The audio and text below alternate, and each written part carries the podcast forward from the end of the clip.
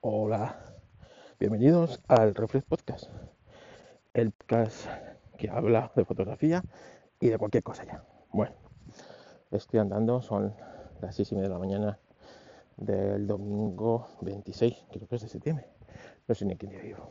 Bueno, así que no voy a alzar mucho la voz, aunque voy cuesta arriba en un sitio que no hay mucho, muchas viviendas, pues tampoco quiero alzar mucho la voz.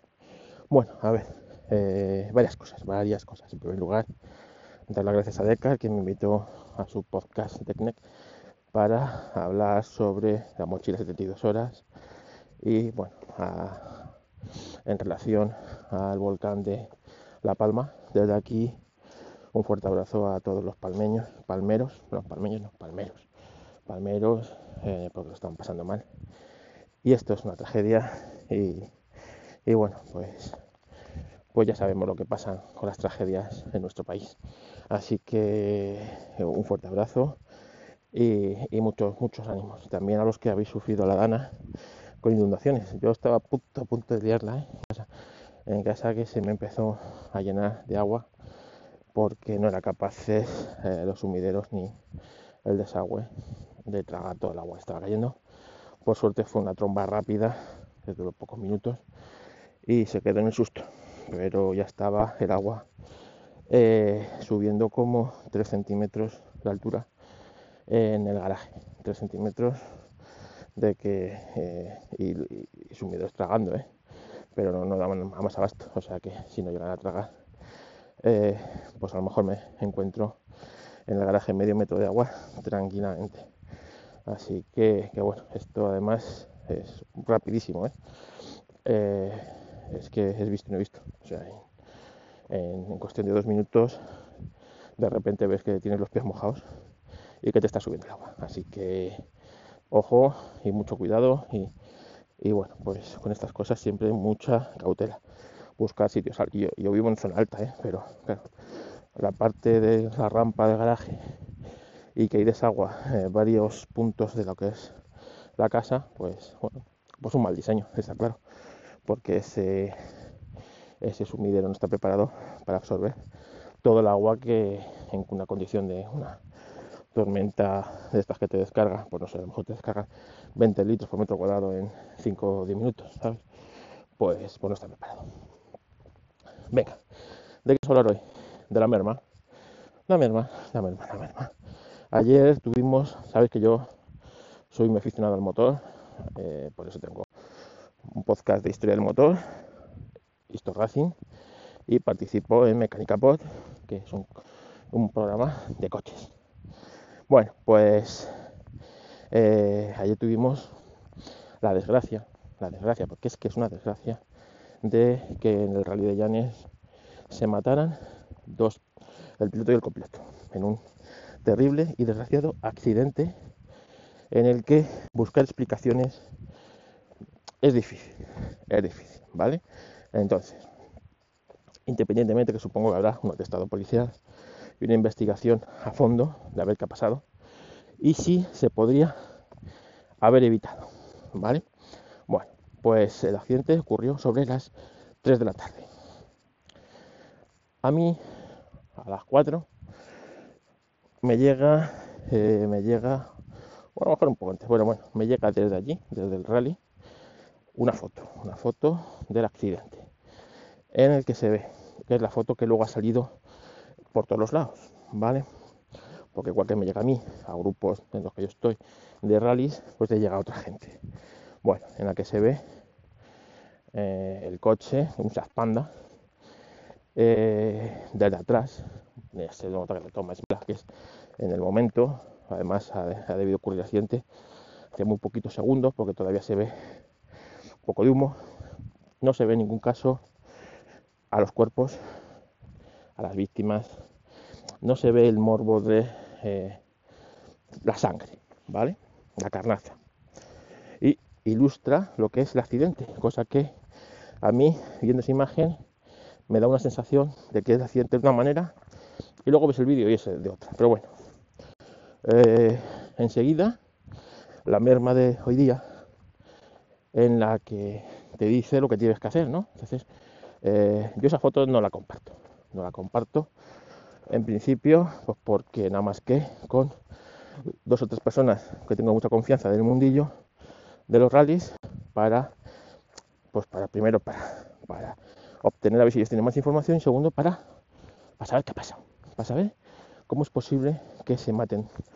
Piloto y copiloto en la bajada al fito en un en un rally de eh, entidad nacional, no en un rally de, que organiza eh, la escudería Pepe del pueblo tal. No, no, no, no.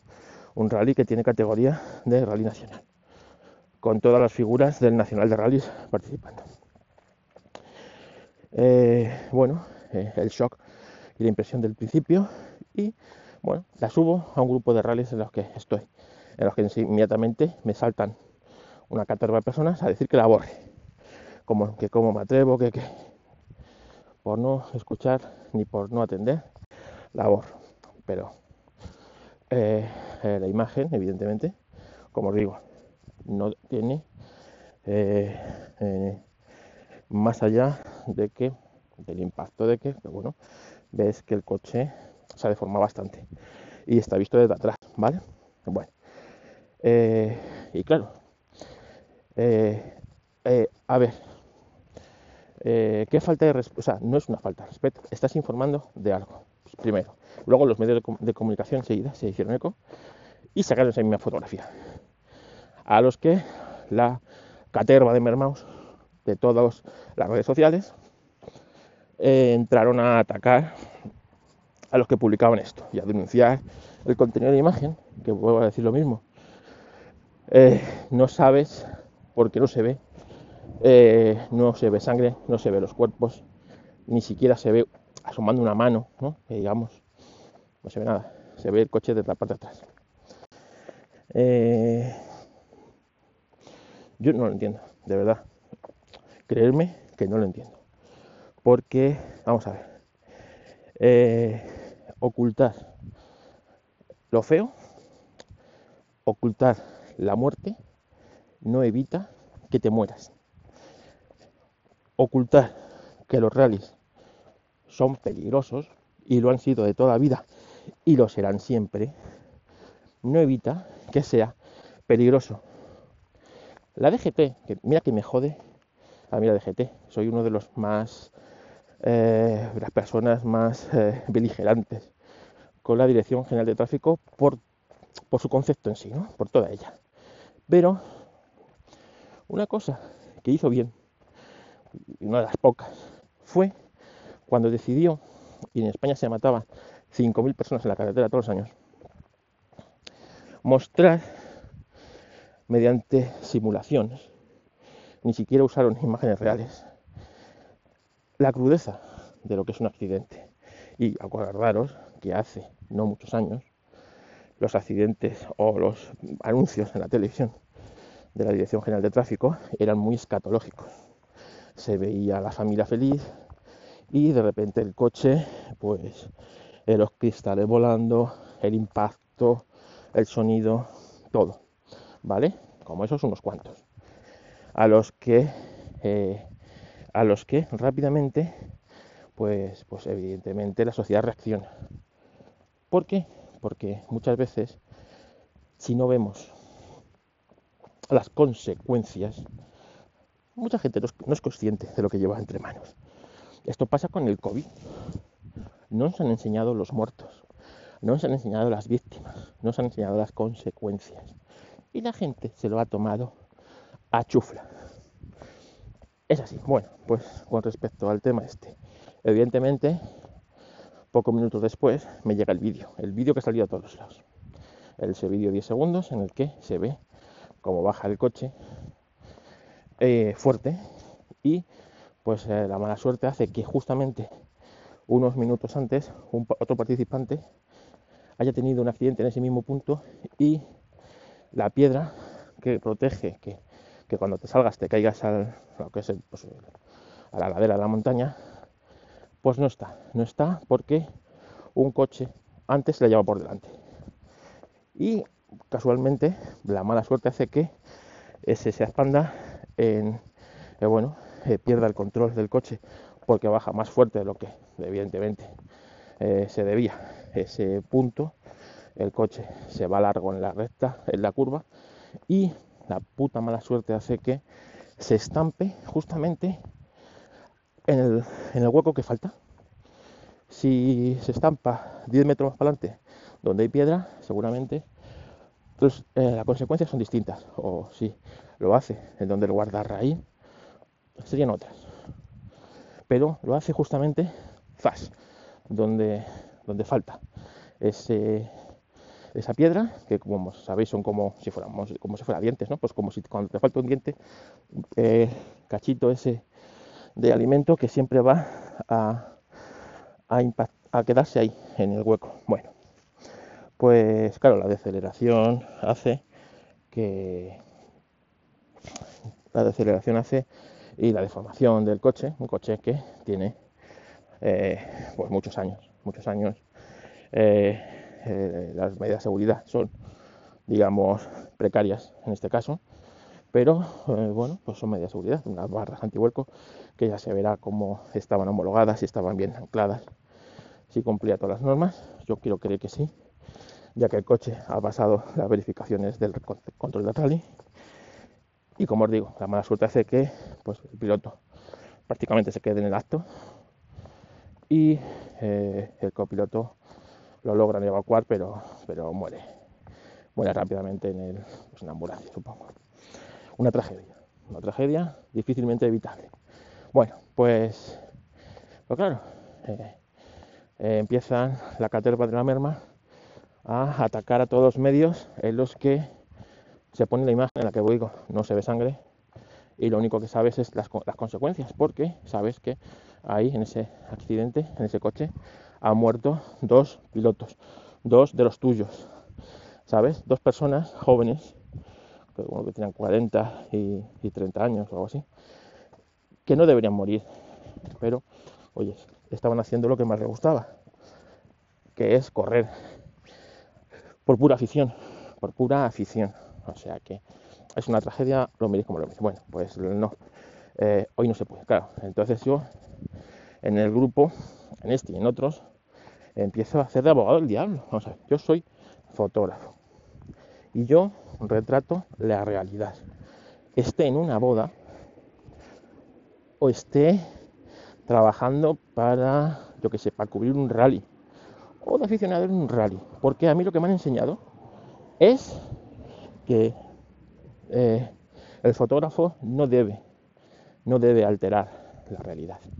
Puede mostrarla más bonita o más fea, pero un, eh, un reportero, un fotoperiodista en guerra, en donde sea, no debe alterar lo que está pasando, ni para bien ni para mal. Él es los ojos, Él es testigo de... Y a lo largo de la historia hemos visto retratados las miserias humanas de los conflictos bélicos. Y hemos visto las imágenes de Robert Capa, de eh, Gerda Taro, su, pareja, en la Guerra Civil Española. Hemos visto las imágenes de la Segunda Guerra Mundial, eh, hemos visto las imágenes de el Vietnam, de conflictos, eh, imágenes duras, hemos visto ejecuciones, hemos visto, eh, bueno, las consecuencias de un bombardeo en Napal por fotógrafos y han servido para concienciar a la gente, para tomar perspectiva, para saber qué está pasando, ¿vale? ¿Por qué hoy eso no está aceptado. Eh, qué bien suena ese mini. Bueno, como os digo, ¿por qué esto hoy día no está aceptado?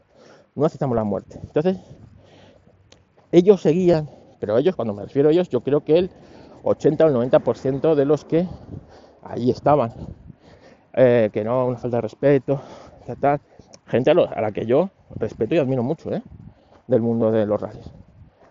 Eh, pero, eh, claro, acusando a los que han tomado esas imágenes. Mm, vamos a ver, te vuelvo a decir, seguramente, se han tomado esas imágenes, hay imágenes muy duras de ese accidente y no han salido ni creo que salgan. Segundo,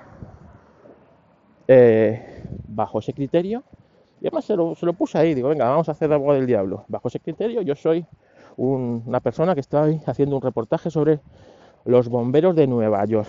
Los bomberos de Nueva York. Es 11 de septiembre y son las 8 y cuarto de la mañana. Y estoy en una calle de Nueva York retratando el día a día de los bomberos. Cuando de repente veo que un avión vuela muy bajo, lo enfoco con mi cámara a ver qué está pasando y veo que ese avión se estampa contra la torre sur de, eh, de, Manhattan. ¿no? Esas imágenes las hemos visto todos. Según su criterio o según la merma de hoy día, las imágenes no se podían poner, porque en ese accidente, evidentemente, mueren, pues en ese golpe, en ese primer impacto, muere todo el pasaje del avión, que son cerca de 200 personas, con todos, con su nombre y apellido, ¿vale? Todos tienen su nombre y su apellido y sabes hasta en el asiento en el que van.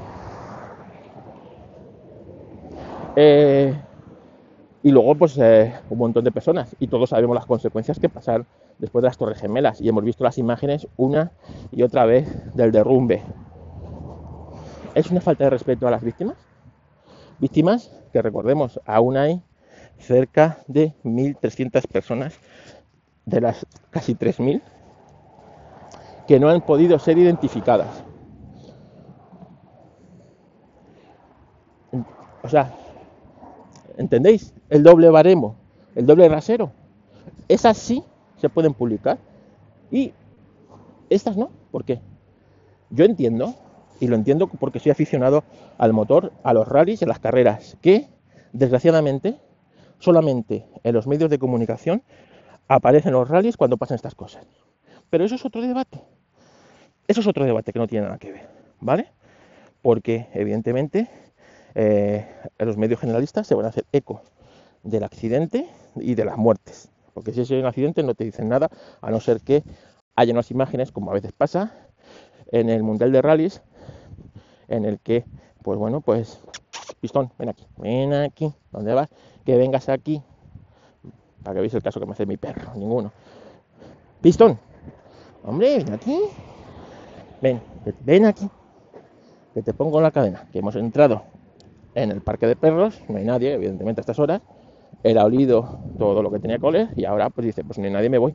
Y se me va tan tranquilamente. Bueno, como os digo, eh, en los medios, nada más que a sido rally cuando pasan estas cosas, cuando hay un accidente muy espectacular y hay imágenes del coche y tal, y el, piloto, afortunadamente, porque los coches de hoy día son súper seguros, así son de grandes, y se priman estas, y realmente creerme que en todos los rallies, estas piñas que se ven de los coches del mundial, pues dando vueltas de campana, saliéndose, y, el piloto no saliendo, no saliendo, saliendo ileso prácticamente, eh, realmente esos accidentes en otras épocas serían mortales.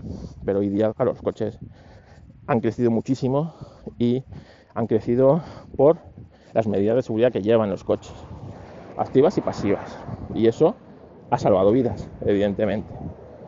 Pero, eh, claro, en los medios solo aparece el motor cuando hay una tragedia de estas. No aparece el motor cuando, pues, eh, eh, pues nadie, o sea, en el diario, en el telediario de Antena 3 o de tal, que abrir los deportes con, con la noticia del accidente y el vídeo, no, no sale ni, en, ni en primera ni en última noticia los resultados que se hubieran dado en ese rally, si no hubiera pasado eso. ¿no? Pues en el rally de Llanes ha ganado eh, Solans o el que sea, que no, sé ni quién ha ganado. Fijaros cómo está la cosa. Bueno, pues, pues eso, la, la merma de día, en la que ocultar que las carreras son peligrosas no hace bien a las carreras. Y sí, a mí también me joden, evidentemente, que cojan esas imágenes para abrir las noticias cuando del motor nada más que se habla cuando pasan estas cosas. Pero como de otros tantos deportes, yo os digo el motor porque es el, es el que me incumbe.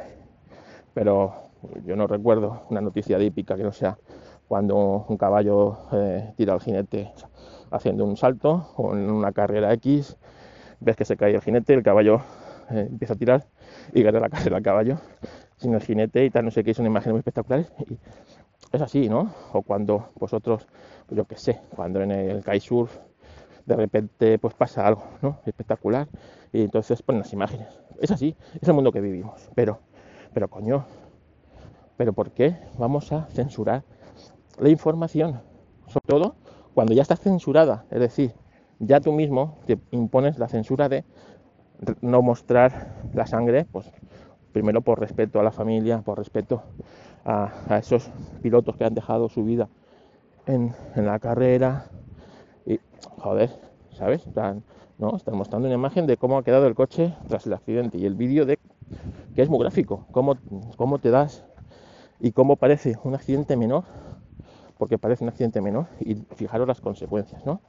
Bueno, pues, pues no, pues no, oye, hoy día no se puede mostrar nada, no se puede poner nada, ¿sabes? Yo no sé, yo no sé, yo no sé qué hubieran sido de estas personas en los años 70. Mira, en mi casa se compraba, mi padre compraba todas las semanas el interview. Y a mí me gustaba robárselo, primero para ver a las, a las, a las chicas en tetas, no sé qué sé.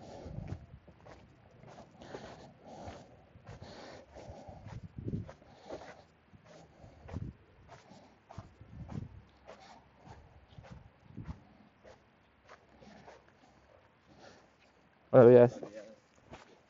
Venga, vamos, vamos, vamos. Y después, que nos hemos juntado con otro perro. Y después, eh, porque el interview tenía unos reportajes cojonudos. Y yo me acuerdo que era crío. Y yo recuerdo varios reportajes con toda su crudeza. Uno de ellos, me acuerdo, el del camping de los alfaques. Me acuerdo porque esto pasó en el año 78 o 79 por ahí. Y yo pues tendría 5 o 6 años.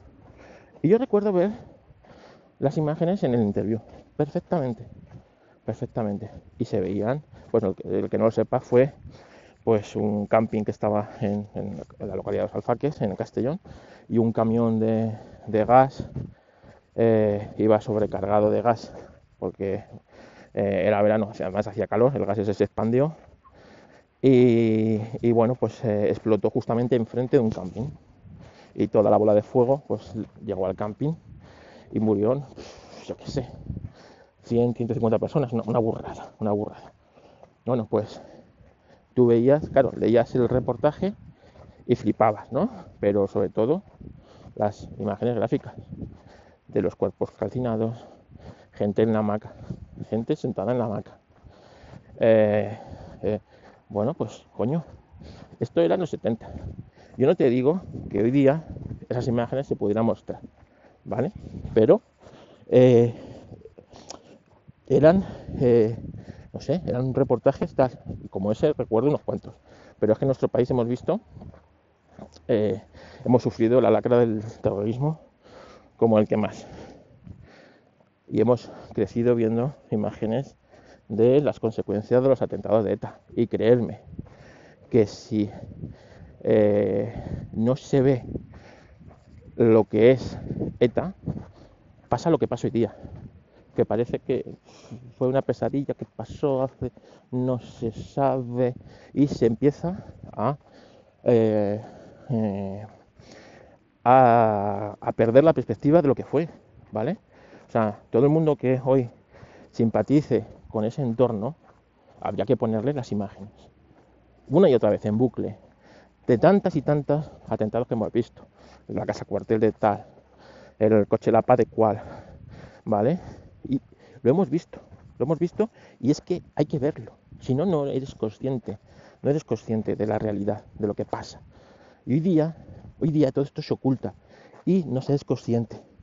No se es consciente. Yo no te digo que vayas a poner en bucle ciertas cosas, pero para poner en perspectiva según qué temas, son necesarias imágenes e imágenes duras. Y si tú no estás preparado, o tu cabeza, o lo que sea, no está preparado para eso, no lo veas. No lo veas.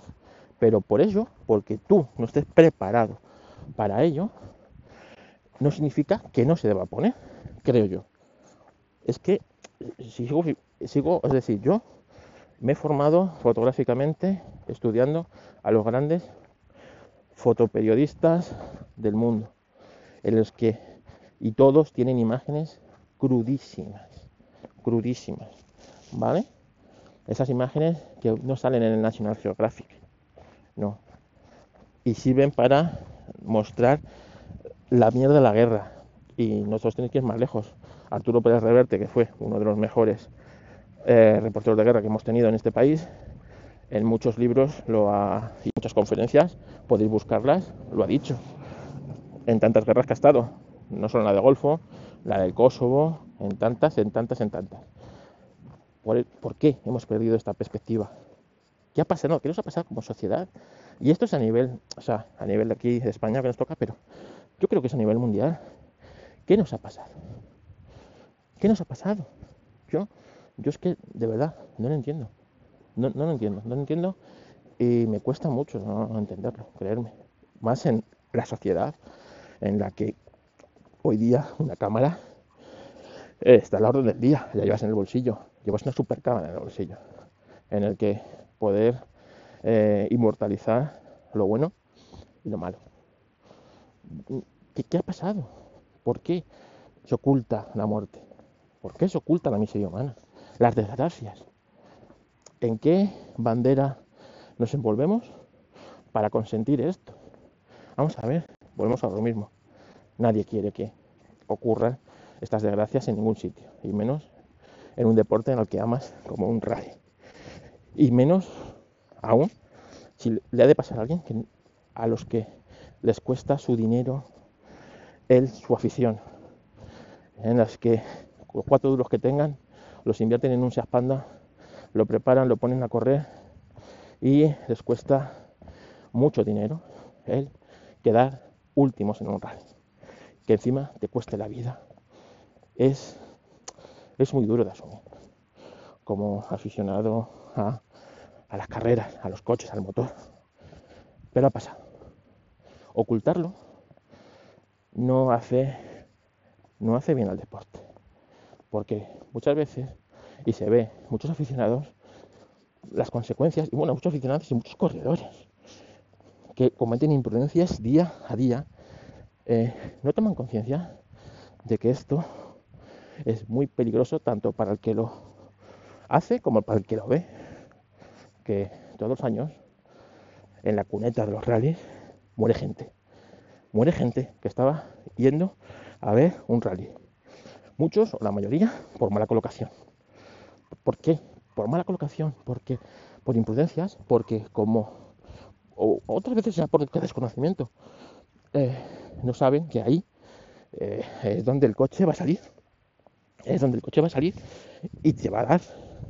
Y un coche descontrolado, posiblemente cruzado en movimientos erráticos, alta velocidad, puedes tener la suerte de que, de que, como se ha visto en otras imágenes, el coche vuela o hace un giro extraño en su, en su trayectoria descontrolada y,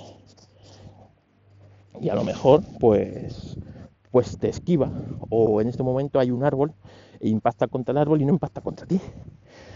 Pero, pero se ve.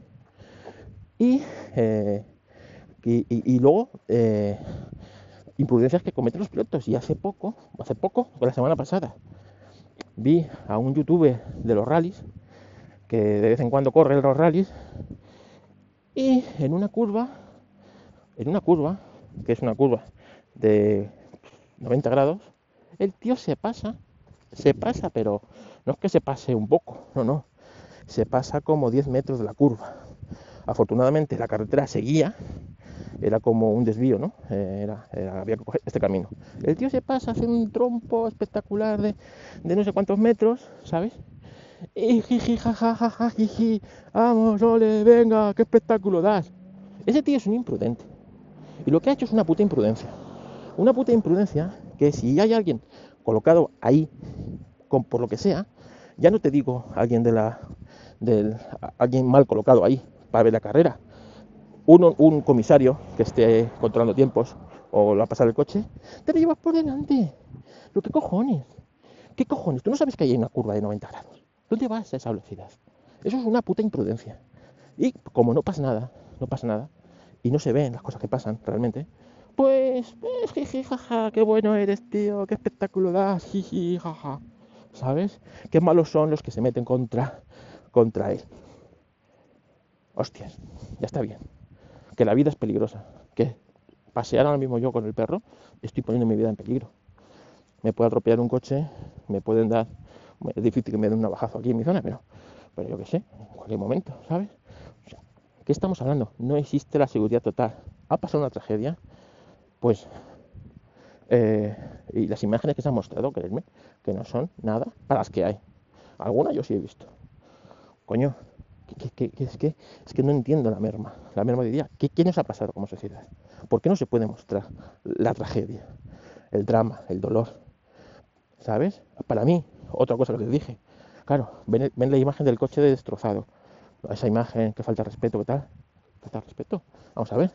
Pero, pero si has visto 20 veces, 20 veces, has visto esta semana la imagen del chico de Canarias que la lava se le come la casa de color verde con las ventanas blancas. Lo hemos visto 20 veces, como la casa se, se cae y está allí el dueño. ¿Sabes? Eso también es. Ese, eso sí se puede ver. ¿Por qué? Ese sí que no ha hecho nada, ¿eh? Para que le explote el volcán al lado. No se ha puesto un casco, se ha montado en un coche y se ha puesto a correr un tramo y a bajar el fito a toda leche. Ese no, ¿eh? Ese estaba ahí en su casa y un volcán que lleva dormido 500, 600 años, los años que sea, pues ha despertado y ha despertado y justamente cae, se lleva por delante tu casa, tu casa, todo, todo, todo lo que tengas dentro de tu casa, sin comerlo ni beberlo. ¿eh? Eso sí se puede ver, ¿eh? como la lava engulle la casa y la vida de miles de personas que lo pierden todo y se quedan con una mano delante y otra mano detrás. Eso sí se puede ver, lo otro no. Eh, no, no, no, no, entiendo los baremos. Y como no los entiendo, pues no quiero seguir porque es que además me caliento. Venga, gracias por escuchar el Reflex Podcast y como digo, eh, por favor, coherencia, pensar las cosas, ser coherentes. Venga, un saludo.